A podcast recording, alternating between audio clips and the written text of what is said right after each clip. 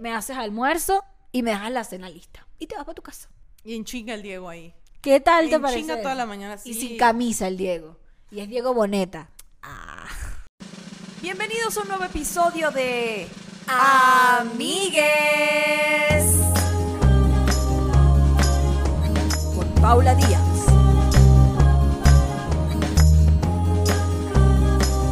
Y Grecia Castillo.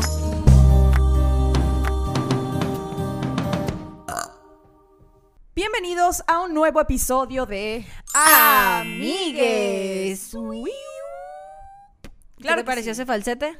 Excelente, necesitamos variedad. Siempre es bienvenida la diversidad en el falsete, en el uyu. En el Wii U. En el uyu. Que la gente pide. O sea, nosotros a veces decimos, hoy no. Y de repente la gente, no hicieron el Wii U. Y Para eso es- se los grabamos al principio, para dejarlo ir, pero no, está bien. No, pero no, no, no lo vamos a dejar ir porque la gente no quiere que lo dejemos ir y nosotros vivimos y respiramos para ustedes, amigues. Eh, que hablando de, de amar y respirar y vivir para alguien, te tengo una pregunta para empezar este podcast de manera Imp- con impacto, decías. Impactante venga. y feroz. A ver. ¿Cuál es el tiempo promedio que te tardas para decirle te amo a alguien? tres meses. Tres meses. No lo, por regla no me permito hacerlo. Si quiero hacerlo antes de los tres meses, es falso. Entonces, después, ya me espero los tres meses y si todavía quiero decirlo, hace, de- si todavía quiero decirlo, ya. Ok, ok, ok, ¿Y tú? ok. Yo más. No, yo tres meses. Yo más, yo más, pero, pero también me ha pasado esto. Siento que, que he dicho te amo em, antes de tiempo, por presión. Y capaz siento que hasta lo he dicho por presión. Y eso me, me, me, me despertó una locura. Dije que, Dios mío, ¿cuánto se tardará la gente en promedio? Amigos, cuéntenos. Amigues, disculpen. Cuéntenos, ¿cuánto se tardan ustedes en decir te amo y por qué? Porque también llega a mí la pregunta por lo siguiente. Le decimos te amo a nuestros padres, que es wow, contundente. Y llega un, un pendejo y estás tres meses con él o cuatro meses con él y uno le dice te amo. I don't know. ¿Cómo se llama? Esa madre tiene un nombre. No pero lo sé, Rick, la- parece falso. Es la infautación, o no me acuerdo cómo se llama, que te duele. Cuando estás tan enamorado que te duele y quieres decirle así. It de- hurts, claro. O sea, Te cuando estás más amo. enamorado, o sea, tu cerebro te va a dar como un cóctel de, de chingaderas para que estés así. ¡ah! Y entonces estés con esa persona haciendo recuerdos y que después, cuando ya no te guste, puedan seguir juntos. Porque cuando tenían la droga todo era muy bonito, entonces es como, ah, va. Ok, pero bueno, tenía esa duda. O sea, hoy mientras me bañaba, me carcomía la, la duda existencial de cuánto dura la gente para decir te amo, amigues. Contéstenos, déjenos en los comentarios para saber si estamos en. Yo creo que estamos en el promedio. Yo creo entre 3 y 6 meses es el, el promedio. Yo me tardo eso, unos sólidos 6 meses. Sí, a mí me caga que, ay, te amo. Sí, es muy que fuerte. alguien me diga, o sea, que alguien me diga así, ay, me encantas, te amo. El primer día Es- yo me lo tomo como un cumplido, pero si alguien Porque me lo es, quiere eh, decir luego, luego. Exacto, es un gesto, pero entre parejas es raro. Es que mientras más digas las palabras, creo que van perdiendo significado. Van perdiendo su significado. Eso me decía mi madre, de hecho. Guárdalas. Así es. Si la quieres romantizar, claro que sí. Eh, amigas, cuéntenos este episodio. Yo iba a decir, ando toda loca. Cuéntenos qué les pareció el episodio anterior. Eh, ¿Encontraron útil la información que les dimos acerca de, eh, de, de, de Mercurio retrógrado y cómo lidiar con todo este pedo y que se acostumbren porque viene muchas veces al año? Me volvió a mí el alma al cuerpo. No me acordaba que me gustaba tanto. Lo disfruté un chingo. La gente lo notó y lo hizo muy lindo. Yo- La gente lo hizo saber muy lindo, como qué cool ver a Grecia tan emocionada queriendo quitarle el trabajo a Luismi. Qué cool ver a Grecia sintiendo algo. Y yo, wow, esto se siente. Y luego ya otra vez, a dormir. Has tenido una semana pesada, es eso, amiga. Es la, la pandemia, oigan. La pandemia, ah, creo que Desde marzo estamos me dan, me dan reflujos de pandemia, no sé a ti. Sí, como que vuelve, ¿no? Como, La- como el reflujo, o sea, que estás, ¡ah! Luego- Así me pasa. Tengo, Como cuando le perdonan la infidelidad a alguien. ¡Ah, sí te amo! Y de repente un momento. y luego lo ves acomodando las cucharas, está tardando mucho y está pensando en esa puta. y el Así otro güey de que, ay, este estaba aquí con el tenedor. no, no, no, sí me pasa, tengo mucho miedo y de hecho estaba contando chistes de, hecho, de eso, de que tengo mucho miedo de que pase todo esto, la vida tenga ese sabor otra vez y estar ahí en un fiestón ta, ta, ta, ta, ta, ¡uh! y luego acordarme de eso y ya me tengo que ir a mi casa, oigan. Así Sí. que ya no tiene caso, oigan. ¿Sabes qué es interesante? Ver los, los episodios de Amigues cuando empezó la pandemia. O sea, estábamos, o sea, éramos Ah. otras personas. O sea, éramos unas personas llenas de vida. Cuando era por ahí marzo. De amigues, que- ¿qué hacer en estas dos semanas que tenemos en la casa? Y ahorita estamos de que... Coloreen, investiguen, hagan, todavía podemos triunfar. Y Le- ahorita yo así. Les recomiendo hacer el ejercicio de ver cómo, o sea, de, de, de ver el deterioro que ha habido en estos dos seres humanos, por el amor de Dios.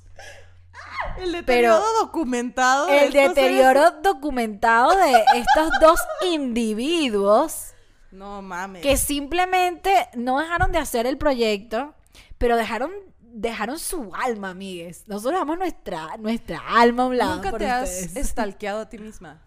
Claro, y, y me, me da tristeza. Ay, a mí no. Yo me siento muy bien. Como que veo, o sea, como pienso, A mí no. como cuando alguien entre a stalkearme, ¿qué va a ver? Y lo veo y digo, "Mm, me gusta. No, no, no, ya va, escucha.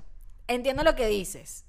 Estoy en el "Mm, me gusta, pero yo me recuerdo en otras épocas y digo, "Ah, todo era tan fácil. Como que, por ejemplo, en esto ya estaba viendo unas fotos mías de cuando empecé a hacer impro, que hacía impro en lugares súper culeros, súper coños de madre, así, donde iban literalmente tres personas y, y estaba con mis amigos y no ganábamos dinero y era como todo era tan piedrero, o sea, tan craquero. Pero recuerdo esa sensación de felicidad y de juego y digo, brother, qué buena época. O sea, qué buena época, como que está, me stalkeo a mí misma y vuelvo a esos momentos y digo, qué época tan increíble. Que por cierto, en esa época estaba Luis Miguel. Si quieren saber más de él, pues vayan a seguirlo. Yo he hecho muchas las paces estas semanas con la Grecia del pasado. O sea, como yo me acuerdo, yo recuerdo sentir que estaba valiendo tanta verga y yo quisiera volver al pasado, al pasado y hacerme así de.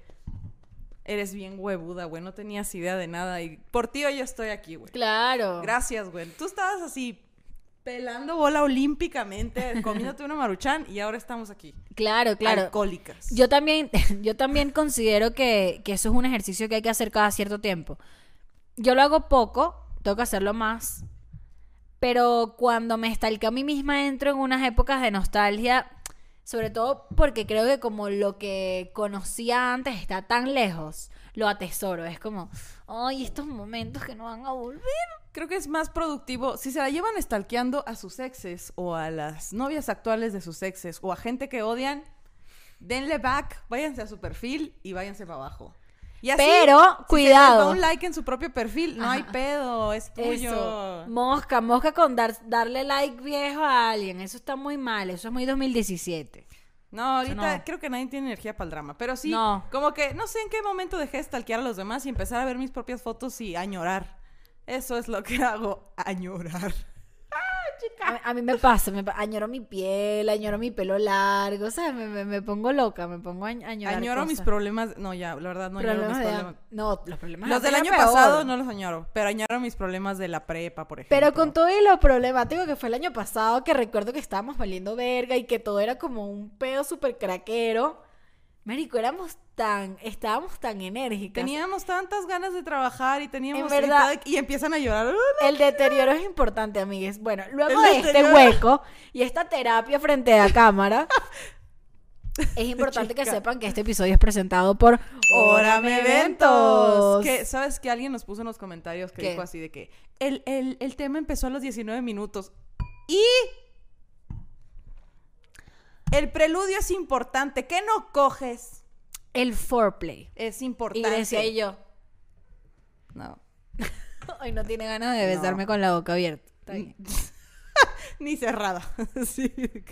Hoy me quiso saludar a alguien en el open mic y le dije, ¿qué te pasa? Y luego, ¿En serio? ¡Ay! Se hundieron un chingo. Y yo de que, no puedes saludar, es pandemia. Así yo con el lápiz, quítate. Pero, no, vino, sin- vino sin tapabocas y me hizo así y yo... Uh, no, Y sembré el pánico porque... Y seguro pensó la gente, ¿qué mamona es esa vieja? Ya se le subió. Que ese es un poco el tema de este episodio. Yes. El tema de hoy es feliz. El tema de hoy es pendejo. El tema de hoy es para el entretenimiento, amigues, no para que vengan estas dos personas a llorar acá enfrente de ustedes por el tiempo, por el pasado, cuando lo mejor está por venir. En el 2021, ahí sí lo vamos a lograr, claro que sí. Ojalá, si me ven en una fiesta que estoy bien ambientada y luego me agüito, no me toquen. Denme mi espacio. Nunca la toquen. Grecia no, No. le gusta que invadan su espacio personal. En general. That's o a fact. Qué risa que voy a estar. ¡Ah! Sí, puede Loca, pasar. Loca. tronadísima. La gente, la gente del espectáculo se vuelve loca. Como dice la, em, la célebre, no sé si es Miss Bolívar o Miss Guárico, déjame buscar. Y si algo sé. Y si algo aprendido es que la gente está loca. Aquí van a introducir el video. Soy Rina Valle, tengo 18 años, represento al Estado Bolívar y si algo he aprendido Para que entiendan la referencia. Eh, Referencia importantísima en la cultura pop venezolana. Miss Guárico, la gente está loca. Vamos a ver si estoy en lo correcto. Pero era de Venezuela. Pero, amigues, el tema, ¿sí le atinaste o no? Miss Sí. Bolívar. Está bien, está bien. Miss Bolívar. Pero su frase nadie la confunde. Nadie. Eh, habían- había una reina de belleza de, de allá de los pueblos de Sonora que una vez le dijeron, usted es mis, no sé, usted es mi Zaguaripa y ella. Y mi mamá la perdió cuando vio eso. Amo. ¿Tú sabes silbar? Así no, así. Pero sabes silbar, yo no, mira. Esto es lo Pero- máximo que puedo hacer. Jamás vas a poder parar un taxi en Nueva No, York. que hacen. No, yo, yo sería como que, ¿sabes? Me pelé una chichi. Puede ser. Creo que yo en algún momento supe hacer eso, pero no. Eh, el basta, de darle, basta de darle vueltas. El tema de hoy, amigues, son las malditas excentricidades que me dan tanta envidia de la gente famosa. Pero, pero sí, pero para que sea más smooth, estábamos hablando, Grecia y yo estamos en un momento raro en nuestra existencia, pero vamos a triunfar, amigues. Eso está, eso está escrito, eso está en, en nuestra carta astral, vamos a triunfar, así como ustedes, porque si la gente ve, este- o sea, lo que uno eh, cosecha en YouTube, cosecha, no, lo que uno siembra en YouTube lo cosechan sus suscriptores. Así que si nosotros triunfamos, ustedes también. Y hablábamos de que ¿Sí? Ok. va. yo digo que sí. Sean Mira, todo lo que das se te regresa. Y si Ajá. son generosos y se suscriben, la vida se los va a Y si regresar. van al Patreon. en forma de que se van a encontrar un billete. Si ustedes se suscriben, amigues, ya sea al Patreon o al canal de YouTube, se van a encontrar 50 pesos. ¿Hace cuánto decretando. tiempo, hace- desde hace cuánto tiempo tú no te consigues un billete? Plata así random. Me lo encuentro en mi ropa. Mm. Me estoy dejando regalitos. Está rico, eso está sabroso. Hace, hace rato me encontré 200 pesos. Y yo, ¡Woohoo! Eso. En el piso así yo. Qué envidia, no me pasa. Me da miedo que agarrarlo y que me digan, ah, deshonesta, como en esos programas. Y yo, Sí, a mí me pasa igual. Yo cuando veo plata en la calle no la agarro. Sí, claro. Eh, el tema de hoy. Pensábamos, vamos a triunfar, vamos a ser unas estrellas. Algún día vamos a ser unas celebridades que vamos a tener que estar con capucha y lentes de sol para que no nos reconozcan y no nos pidan demasiadas fotos. Y pensábamos en cómo es la vida de las celebridades. O sea, pensábamos en las excentricidades de las celebridades y qué tipo de excentricidades son. Es como un ejercicio de cómo sería tu vida de celebridad. Y también me gusta determinar qué hace a una persona verdaderamente una celebridad. Tiempo. Creo que eres una celebridad si en la calle no te dejan, o sea, te reconocen en la calle. ¿Pero si no quién? puedes andar, la gente normal. Ahí estoy yo. O sea, si a mí me reconoce alguien en Polanco, una persona, tú no eres celebridad. Ahora, si tú sales a cualquier lugar en donde estés, a ti te reconoce la gente, En un aeropuerto, en Ajá. un súper, en donde sea, ya eres una celebridad. Pero hablando, o sea, todo este tema salió de porque Kim Kardashian hizo su fiesta en la que todo el mundo se fue a una isla privada y se hicieron pruebas de COVID y se aislaron y la verga. Y yo dije, qué mamona. O sea, uno piensa, no mames, qué mamona, cómo tiene dinero. Pero también, pues, la gente normal se lo dio. ajá. Nosotros le dimos ese dinero cuando le dimos la atención. Y también acabo de pensar, ¿para qué lo cuenta? O sea, porque hay gente que me imagino que puede hacer lo mismo y mira, sabes que yo estoy ahí. Sabes que yo estoy ahí contigo y por eso es que estamos conectadas. Y es que para mí el tema no es no te vayas a una isla. O sea, yo creo que si yo tuviese el dinero para llevarme a mis 30 mejores amigos a una isla, eh, privada lo haría demasiado. Estoy segura que invitó a Beyoncé y Beyoncé le dijo que no. Claro, yo lo haría La demasiado. Beyoncé le caga. Le caga a la Kim. Estoy segura que sí. Hay fotos de la Kim queriendo saludar a Beyoncé. o qué le hace como. Y se va. Chica. Tú serías medio Beyoncé y yo medio Kim Kardashian. Yo así de, vámonos a una isla privada. Y tú, no. Y yo así de, "Ay, estoy grabando un, un álbum. Y estoy en mi Increíble, casa, estoy como, cambiando vidas. Pi, pi, pi, pi. No, Pero el- la situación con Kim Kardashian es, mucha gente la juzgó porque es como, ¿por qué haces eso cuando la gente se está muriendo literalmente de hambre porque no hay trabajo, estamos en una época de mierda? Pero a la vez es como, ¿por qué no lo va a hacer si ella puede hacerlo? El pedo, yo creo que ya estando en ese punto, si lo hacía todo el mundo se iba a enterar, iba a ser Ajá. peor, la gente y la iba, a- la iba a hacer de pedo. Entonces ella dijo, ay, ya lo voy a decir yo. Pero Voy a ahí- quitar ese poder. Ahí está el punto de la excentricidad. ¿Dónde entra la excentricidad de Kim? Además de rentar una isla desierta, una isla privada, es lo tienes que decir. Si tú tienes que decir, invité a 30 amigos a una isla privada, todo incluido, y todos nos guardamos durante dos semanas antes porque sabíamos que íbamos a venir para acá, ahí está tu excentricidad. Yo me lo guardo. Yo ahí, mira. ¿Por qué no puedes celebrar tu cumpleaños en tu casa picándote un pastel? ¿Ah? Tomándote un prosecco. Si algo, ¿un qué? Un prosecco. ¿Qué es eso? Una champaña, pero más barato. Bueno, es que el COVID tiene este pedo que es bien de, este, de igualdad. A todos nos jode. O sea, a todos nos cagó las vacaciones. No hay un lugar en el mundo que puedas decir, ay, me voy de aquí porque allá no va a haber. No hay. O sea, hay, hay, tenemos los medios para pasarlo no tan culero, pero ni, los, ni, la- ni Kim Kardashian puede escapar al COVID. Tuvo que rentar una, una isla, una, Una isla, isla. privada, güey. Qué padre tener una isla. Pero te- ahí te tengo esta otra del otro lado, esta otra del otro lado. Te tengo este otro ejemplo de excentricidad que tiene un punto. Mi- Santiago, este dato es patrocinado por Santiago Flores Meyer. Los mejores guiones. El Santi, El marido. mi marido. Los mejores datos curiosos. Me- él me contó que la banda Van Halen, cuando estaba haciendo un putazo, Ok, yo sigo googleando Van Halen. Es una banda de rock. Cuando estaba haciendo un putazo, eh, era la banda más hot en algún momento. Entonces, en su contrato de las presentaciones, en la parte del medio, ponían ahí de que en el catering se van a pedir M&M's de todos colores menos color café. Y luego, entre las cláusulas escondían, si algo de este contrato no se cumple, eh, la banda está a todo No derecho. toca. No toca. Y tienen derecho a suspender y que se les pague el dinero.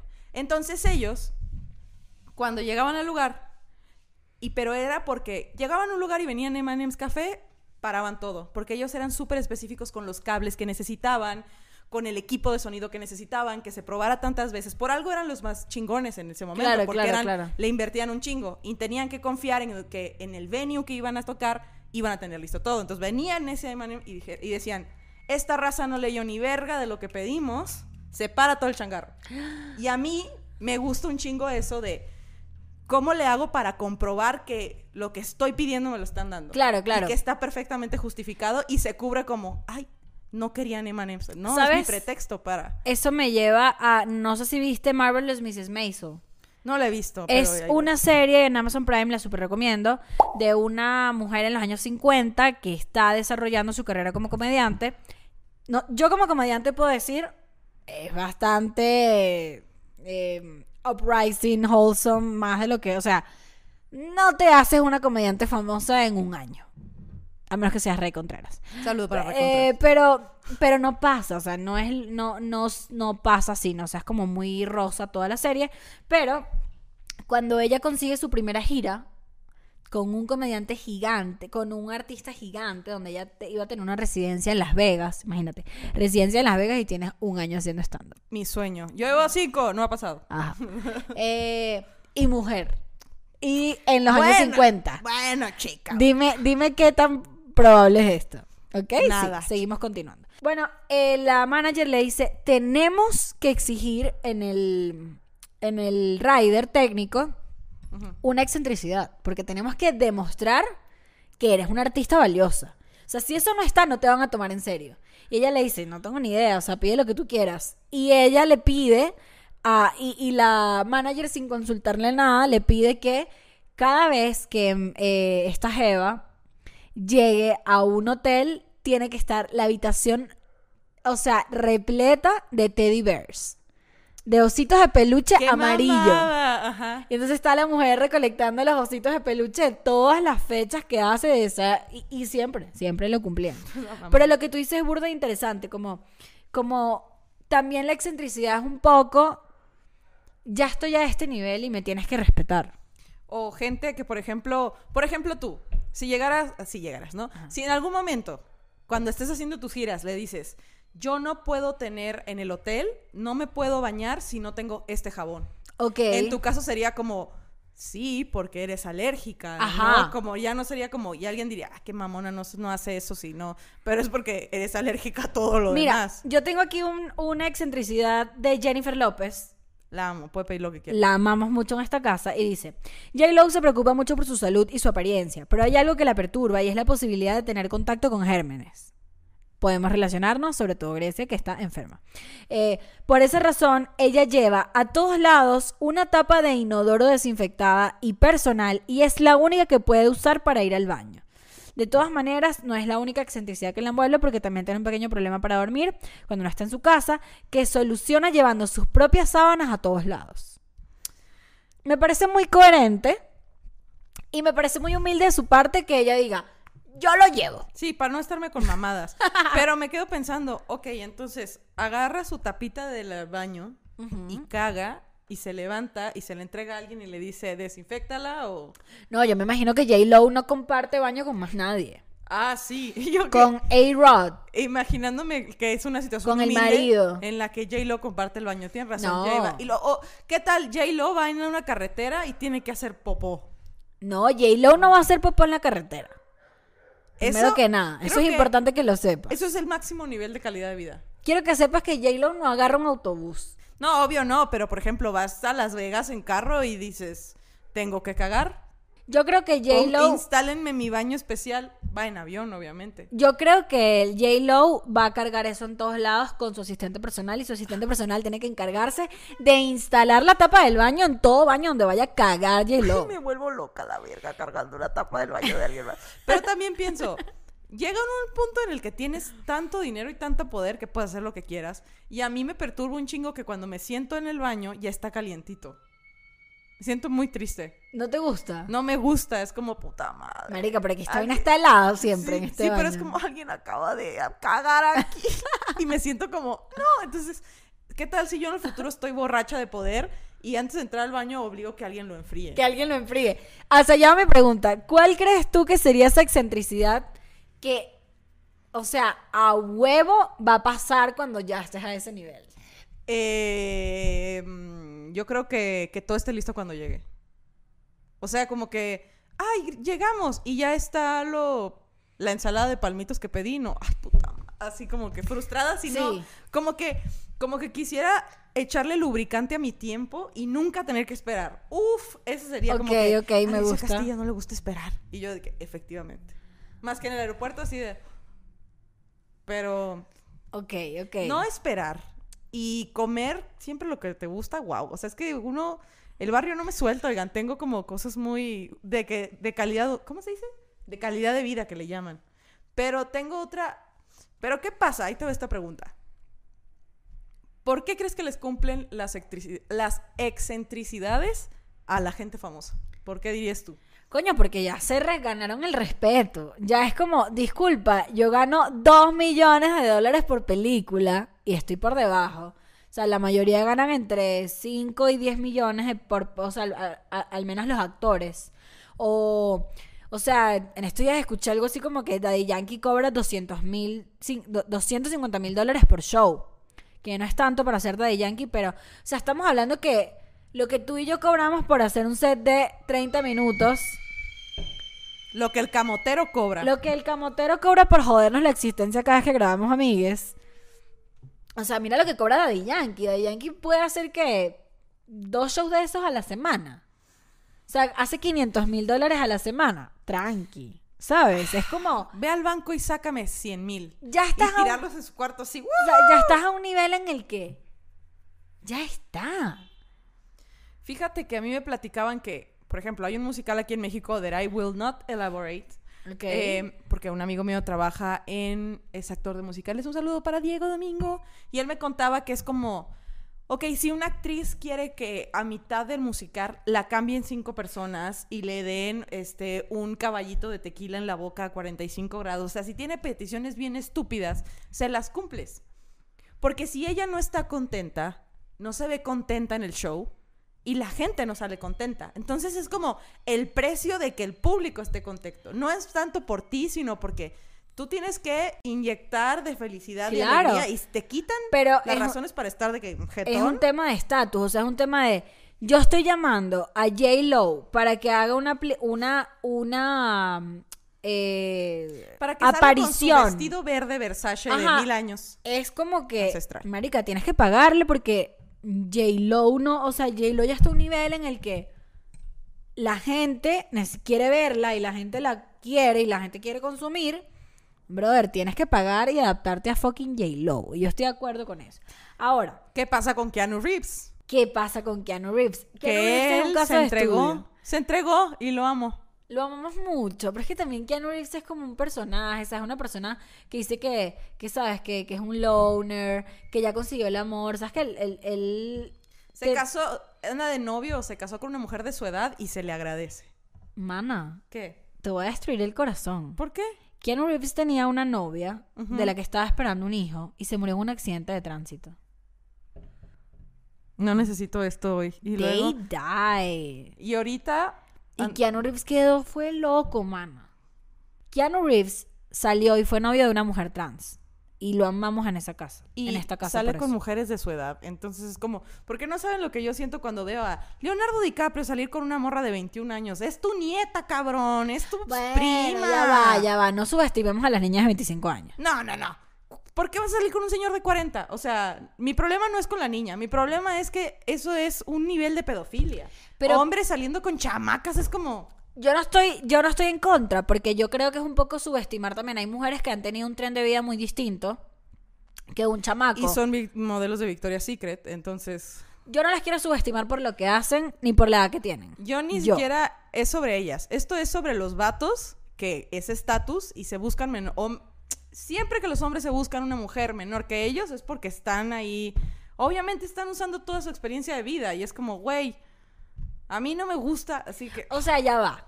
Ok. Eh, Esto es un debate. Sí. Si llega Leonardo DiCaprio y te tira el pedo, tú dices que no. Obvio que sí, pero por el dinero. Ajá, pero o sea, no, ya va. es Leonardo DiCaprio. Primero que nada es Jack. Primero que nada. Sí. Segundo que nada, es Leonardo DiCaprio y se ganó un Oscar por pelear con un oso que no existía. Simón. Yo quiero estar con Leonardo DiCaprio.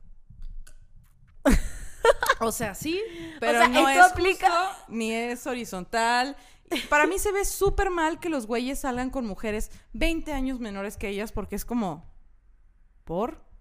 O sea, obviamente es eso porque las morras los admiran y el avaro y todo eso y es como, ay no. Y ver a Keanu Reeves que sale con una mujer de su edad es como, güey, qué chingón. Porque ¿Con quién está Keanu Reeves? Estoy aquí googleando. Con una mujer de su edad es como, ay, güey, gracias. Porque... Keanu Reeves and...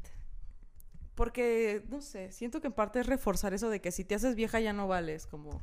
Sí, eso es un horror. Y entonces ver a las mujeres de la edad de los hombres es como, ay, ya, gracias. ¡Wow! Alexandra Grant. Who is this? Es Al- una actriz, chica. No, es una artista visual. ¿Qué? ¿Ya la cambió? Sí, tiene 47 años, la novia de Keanu Reeves, está muy bien. Eh, y es una artista visual, pintora, escultora, eh, audiovisualista. 20 puntos Keanu Reeves lo amamos mucho en esta casa. Keanu Reeves tiene 56. Le lleva 10 años a la mujer. No, son 20. Pero no Bendito Dios. Pero la señora tiene canas. Ya, Ya. ya. se la compro. No, güey, no me gusta. O tiene sea, canas y su sistema de reproducción ya no sirve. Si me caga, me caga eso. O sea, las mujeres, ustedes saben que cualquier cosa que sea triunfar, las apoyo. Pero a los hombres, ¡ah! me da un migrañón así que puta mal. No puedo ver. O sea, si uno de mis amigos de 20, 30 años empieza a salir con una morrita de 20, yo se la haría de pedo de que, por. Yo sería la primera en hacerla de pedo. Por. ¿Por qué estás con una morrita en la que claramente estás en ventaja, hijo de tu. Así estaría. Pero mis amigos no hacen eso. Es un buen punto, es un buen punto. Yo, yo creo que hay mujeres que que no quieren estar con hombres de su edad y es válido. O sea, yo eh, ahorita actualmente estoy con una persona que es contemporánea conmigo y, el- y mis últimas relaciones han sido así, pero sí conozco mujeres que por la vida que han tenido y por las situaciones que han vivido es como, es lógico que no tienen absolutamente nada en común con una persona de 25 años, ¿sabes? Sí. Y capaz necesitan uno de 35. Yo, yo he visto eso. Soy, soy eh, testigo de que puede funcionar. No puedo dejar de verlo malintencionado por parte de los vatos. No puedo, no. Es como. Es que es, en su mayoría es así, o sea, en su mayoría es así, pero, pero, pero también hay casos de casos y, y, y- y hay situaciones que, marico, no te permiten, o sea, y lo ves por la gente que, por las chamas que están en la universidad, que tienen dos trabajos y pagan la universidad y mantienen su casa y llevan aquí, llevan para acá, o sea, no van a estar con un carajito de 25 que está en la universidad ahí todo el día valiendo verga, ¿sabes? Sí. Pero igual. Pero bueno. Así de que sepan. Así de yo voy a ser la primera en decir en la boda: ¡Yo me opongo! Demuestra que es bien intencionado. Ya así. sabes, si tienes 25 y tu novio tiene 40, no invites a Grecia a tu boda. No, no. Nicolas Cage. Nicolas Cage tiene una excentricidad que a mí me encanta. Y es que él no come carne de los animales que no tienen un proceso de reproducción aprobado por el actor. Con esto se refiere a que sea limpio, como por ejemplo la de los peces o las aves. ¿Viste todo, como que todo lo que hay detrás de la industria de los lácteos Simón. y de la carne? Ajá. Es horroroso. O sea, la, la forma en que se tienen que reproducir las reses y la forma en que, o sea, em, la estimulación de las reses para poder em, hacer leche, para poder producir leche, para poder producir, para poder producir leche, es horrorosa. O sea, es de verdad muy terrorífica para todas las personas que consumen lácteos. Eh, véanlo, búsquenlo porque no está bien. Em, y asumo que Nicolas Cage debe decir, mira, a mi cuerpo no va a entrar esto. Me gusta, o sea, lo que se me hace cool, y yo no se lo criticaría a la gente, cuando son cosas que obviamente no dañan a nadie más, que es como, si puedes hacerlo, date. O sea, si cada vez que yo leo una mamada de tal, eso de que tal, cuida la reproducción de sus animales, qué padre, ¿no? O sea, Claro. las cosas que haría yo si pudiera. Tal carga su. Jennifer López carga su asiento del inodoro. Ah, no está haciendo nada malo. O sea, para su pobre personal assistant, tal vez, pero. O sea, para la demás gente en general no hace daño y para mí es como que si puedes, hazlo. No puedo imaginarme las cosas que yo voy a hacer cuando pueda. Hay otra excentricidad que a mí me gusta mucho, me llama la atención, y es la de Luis Miguel. ¿Cuál? Ah, que no duerme fuera de su casa. No duerme fuera de su casa. Puta, o sea, yo haría eso. Marica, es increíble. Yo estoy, soy demasiado por Luis Miguel. Amigues, para que sepan, Luis Miguel da un show. Y Luis Miguel tienen que volarlo en jet privado, por supuesto, porque él no va a tomar un Aeroméxico. A su casa en Acapulco. Él no va a dormir en un hotel. Por, Son- por algo él tiene una mansión que cuesta no sé cuántos millones de dólares. Son puras cosas que haría yo. No quiero no dormir en mi casa. Quiero dormir en mi casa. No quiero ir al aeropuerto. Me Ya. lleva a la verga. Y Vámonos. además que también si te pones a pensar cuántos años estas personas han vivido entre hoteles. Que Fuera no han casa. tenido casa fija, que han pasado años. Y los hoteles no son limpios, oigan, no son limpios. Uno quiere creer que son limpios, pero, por ejemplo, no sabes si lavan las almohadas. Claro, claro. No sabes qué pedo, no sabes si le pasan cloro a muchas partes. Los moteles son todavía más sucios y uno quiere creer. ¿Qué? Los moteles son... Nunca he ido a uno. Los moteles son muy sucios, los hoteles también. Tengo una amiga que lleva su almohada a todas partes y ella no es rica ni famosa. Pero porque no le da confianza a la almohada ¿Quién es esa? más. I will not elaborate. Por favor, tienes que decírmelo al oído. Al oído. Ahí está. Entonces ella no confía en nadie y lleva su propia almohada. Y yo, ah, qué cool, pero es lo que es lo que hace J-Lo. Cuando de- vino a la Ciudad de México, trajo su almohada. Así es. Claro. Empácate tus sábanas que ya me voy, yo no quiero batallar. Justo estas cosas salen, yo creo, de lo que dices, de estar viajando, de, de estar viviendo Claro. un chico de tiempo la misma situación. Como me platicabas de una amiga que decías que, que la que se va a casar en el Hard Rock Café, ¿Quién? esta amiga, eh, y que ella cargaba en su maleta, que viajaba un chingo y ya nomás cargaba unas cholas, unos shorts. Claro, tengo una amiga, eh, voy a decir su nombre porque la quiero mucho y es de mis mejores amigas, Sabrina, eh, que viaja mucho. Y recuerdo que una vez estábamos hablando y le decía, debe ser un sueño viajar tanto. eh, me, me- me, me encantaría, eh, me imagino que debes pasar, o sea, como el tema de la ropa, ¿no? Porque además viajas a lugares como está en calor y de repente frío, o sea, por un tema laboral y, y tema personal. Y me decía, Marica, yo estoy en un punto en el que viajo tanto, que me da tanta flojera viajar, que simplemente cargo dos cambios de ropa, tres pantaletas y, se- y si se me ensucian, voy y las lavo y las guindo y unas cholas y ya. O sea, yo no me quito, o sea, es una maleta, literalmente tres cambios de ropa para dos semanas estar saltando por ahí. Y yo también creo que es ese mismo tema que uno añora la vida del nómada, ¿no? La vida del que, el que está conociendo lugares, el que está todo el tiempo. Y al final no es una vida tampoco tan increíble, solamente es un estilo de vida al que, o sea, que le funciona a algunas personas y a otras no. Yo recuerdo a mi papá cuando estábamos chiquitas, mi papá viajaba demasiado. Y mi papá, la- el viaje para él es un tema, es muy natural. O sea, mi papá viaja hoy en día y es como, ah, ok, voy a viajar. Pero no es ese como ritual de uno de... De la emoción. de, Ajá, es "Uh". como, bueno, él va a viajar, ¿sabes? Está muy acostumbrado y, y a esa vida de tener la vida en una maleta es muy loca. No sé. Hay muchas cosas que yo digo, están bien. O sea, ya con que Ahora. no le haga daño a nadie más, no te lo critico. Se me podría hacer una ridiculez, pero igual yo no sé de dónde. Hay viene. excentricidades que yo, que yo haría, o sea, no siendo una celebridad. Tipo, ya teniendo el dinero para hacerlo, yo tendría un chef. Qué padre. Yo Tener tendría- alguien que te cocine, claro. Yo tendría a alguien que me cocine todos los días. Así que venga a mi casa, decirle, em, eh, Diego, se llama Diego, mi chef ficticio, mi chef imaginario. Diego, yo me despierto todos los días a las 10 de la mañana. Aquí tienes la llave. Tú entras, me haces desayuno, eh, me haces almuerzo y me dejas la cena lista. Y te vas para tu casa. Y en chinga el Diego ahí. ¿Qué tal te En parece? chinga toda la mañana, Y sí. sin camisa el Diego. Y es Diego Boneta. Ah. No te, en el momento que pierdas tu figura te vas de mí, te largas de mi casa, no me No, importa claro, obviamente ya hay un tema, y hay un tema de Diego, o sea, necesito que toda la comida que yo me coma sea exquisita, no me provoque nunca comerme una papa frita y, y- y- y una hamburguesa, y tengo que estar divina, divina. No lo sé, Rick. Yo estoy así de. Siento que lo que en el. Creo que cuando tienes ese dinero y ese poder, quitas de tu vida cualquier cosa que te pueda causar una pequeña molestia. Porque, por ejemplo, nosotros estamos acostumbradas a lidiar con cosas que nos molestan un chingo y es ¿Cómo como. qué? No sé. esperar en el súper. Que el agua. Hacer la fila, Hacer la fila. Que el boiler no caliente el agua. a- lavar los show- trastes. Ajá, hacer un show en un lugar que donde te ponen a un lado del boiler, un saludo al bar El Ciego, y estás ahí de que, y estás de que, ni pedo, pero entonces cuanto más confort ganas en tu vida, menos tolerancia tienes a estas mamadas. Sí. Entonces J-Lo diciendo, mi asiento del baño orinado por algún cabrón, No. never. Yo lo voy a cargar porque no soporto la idea. Entonces, como que se van haciendo más grande. En cambio, yo me acuerdo que justo lo decía, hay cosas que el año antepasado que yo aguantaba y, y ahorita me pasara una y lloro. ¿Cómo y qué? lloro, pérdida, así de que, que vaya cargando mi bolsa del súper y se me rompe la verga enfrente de todo el mundo. Y fue como, ay, bueno, X.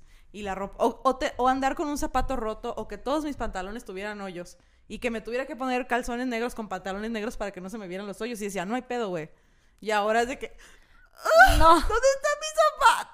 A mí me pasa mucho también, o sea, en Venezuela Uno se acostumbra muy rápido a lo bueno. Marico, muy rápido. O sea, en Venezuela había días en que, ¿sabes? Mis duchas eran de dos minutos, tres minutos, porque llegaba el agua 15 minutos y era como que hay que, hay que fregar, hay que lavar el baño, hay, Hay que, que bañarse, hay que la bañarse, ropa. hay que hacer, o sea, toda mierda en 15 minutos y era de verdad tan tranqui, o sea, no tranqui, pero era como X, es la única opción. Ya me habitué. así. El peo de, de, por ejemplo, no tener el teléfono muy a la mano porque, porque roban mucho los teléfonos. O Chica. sea, yo ahorita ando con mi teléfono siempre y cuando me truena la cabeza de qué tipo de cosas me he ido acostumbrando para bien, cuando fui a Venezuela en diciembre me costaba mucho. O sea, tenía conductas de verdad de que, marica, yo tengo dos años fuera de Venezuela y de verdad uno se acostumbra muy rápido a lo bueno. Y seguro te dijeron, qué mamona eres, qué diva Claro, eres. De qué. mucho de qué mamona. Y tú, pues, es calidad de vida, te También decía. pasa mucho cuando, cuando, cuando uno quiere cobrar un trabajo, ¿no? Que antes tú decías, pues mira, lo que entra y vamos. Y ya ahorita estás en un punto, me pasó que una marca me, sol- me buscó en Venezuela y no me querían pagar. O sea, una marca. para que hiciéramos una colaboración. Y yo dije, ¿cómo gano yo aquí? No, que exposición. Yo Me ya estás- tengo, Me así. estás buscando porque la exposición te la estoy dando yo. Y suena súper pendejo, pero es como. Yo trabajé ya cuatro años para marcas porque necesitaba su exposición, al menos en Venezuela. Ya a este punto es como, tú tienes una marca, tú me tienes que pagar. Ofréceme. Yo lo capaz te digo, sí, está bien, es poco, pero está bien, lo hacemos. Pero el hecho de que no me quieras pagar es una, de verdad, o sea, es, De agrapa, no. Es, es, em, es de mala educación. Porque estás subestimando a mi chamba, ¿sabes?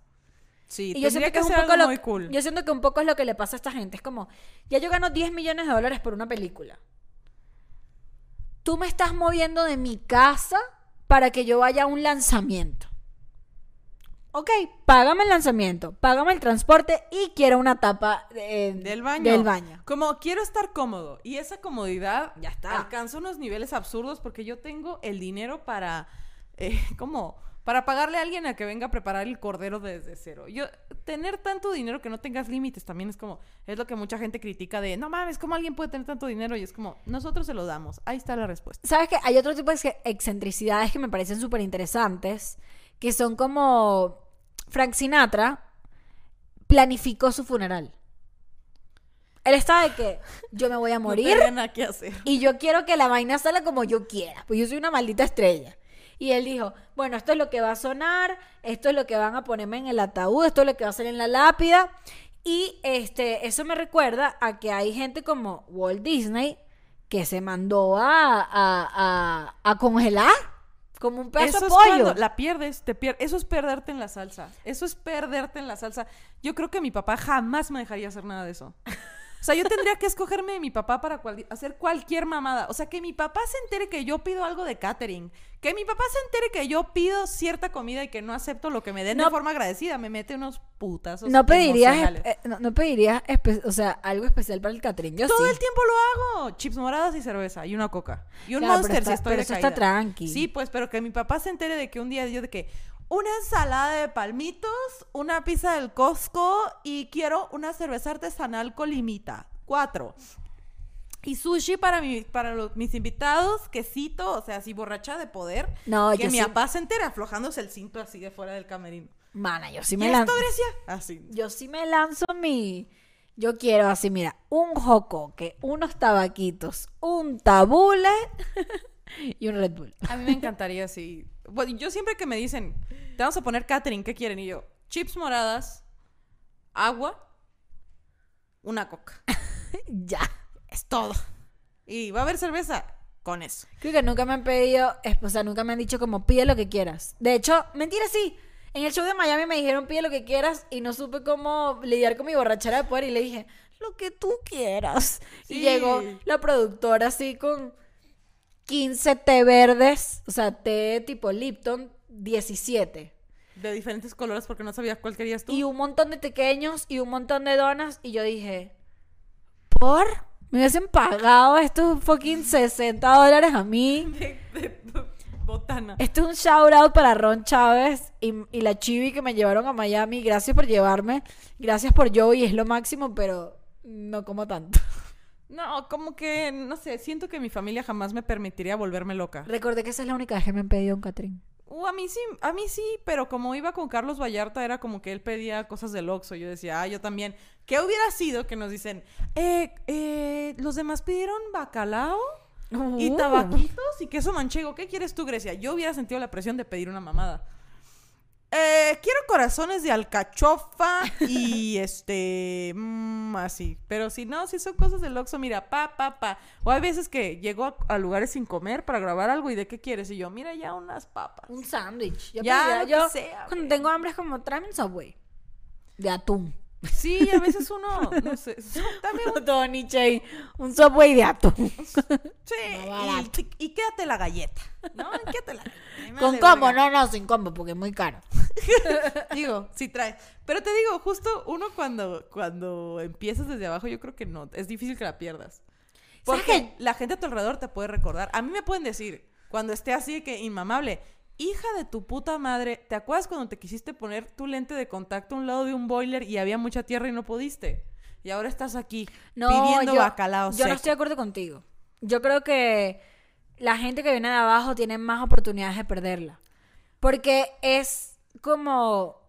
Pasas el límite y Claro, ya es no como lo que vuelves a ese dicho que obviamente no es el mismo, pero once you go black, you never go back. O sea, brother, ya probaste la buena vida, no hay manera de que vayas para atrás. Y también es un poco, yo, yo lo veo mucho por, por, por lo, la familia de los, los raperos, la gente así que viene como, como de, de este gremio musical de... Marica, la han pasado tan mal. O sea, la, han vivido cosas tan chimbas, o sea, muertes, eh, violencia, vainas con drogas, como por ejemplo Jay-Z, Marica. Jay-Z empezando, o sea, empezó vendiendo droga y su mamá lo sabía. O sea, eh, vivían en un barrio tan Y culero que. ahora es el esposo de Beyoncé, no puedes aspirar a más. Claro, y es como si una persona tuvo que vender crack para vivir y mantener a, sus a su familia, ¿tú crees que esa persona no va a querer, verga, de pana, darse los mejores gustos del mundo? O sea, Claro. yo, yo creo que tiene que ver mucho con la crianza que uno ha tenido. Dentro de todo, uno ha tenido, o sea, por más que tú la, no hayas tenido la infancia más, eh, eh, ¿cómo se dice? Vamos a decir fructífera.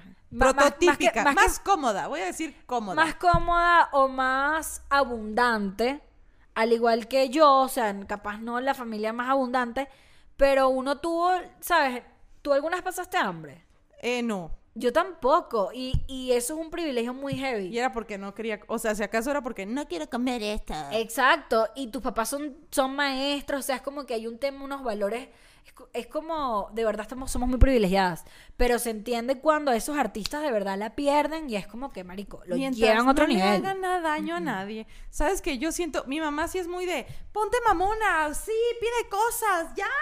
Y mi papá es de que, no, No. puede ser así, Grecia. Bájale de huevos. Siempre que yo digo, ay, yo valgo esto, yo quiero hacer eso, mi papá que, bájale de huevos. Sí, yo creo que mi papá Tranquila. también. Yo creo que el- lo que más le he escuchado decir a mi papá siempre, cuando trabajaba en radio, cuando estaba haciendo teatro, cuando me vine a México, obviamente, o sea, todavía estoy en como en una etapa demasiado eh, semillero, ¿no?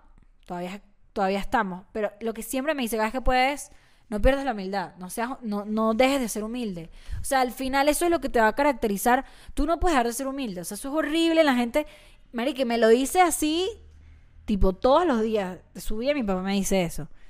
Y creo que tiene que ver mucho con la forma en que fuimos criadas. Pero yo creo que sí. Y justo, no sé, güey. Yo no sé si llegaría a tener un baño. Mi, no sé si de- desearía yo cargar mi propio de este del baño. O sea, ya está muy dark.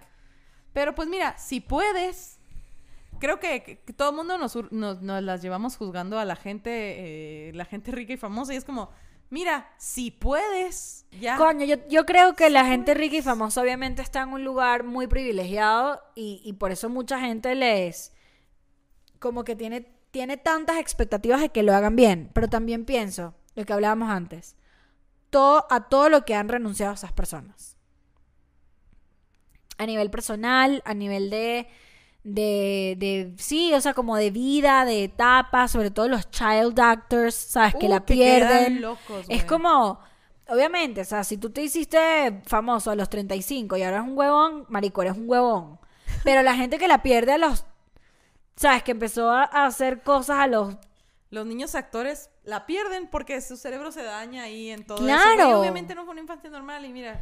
Entonces ahí yo entiendo las excentricidades. Amigues, que les pregunto a ustedes qué tipo de excentricidad tendrían. No hablamos de la del cine.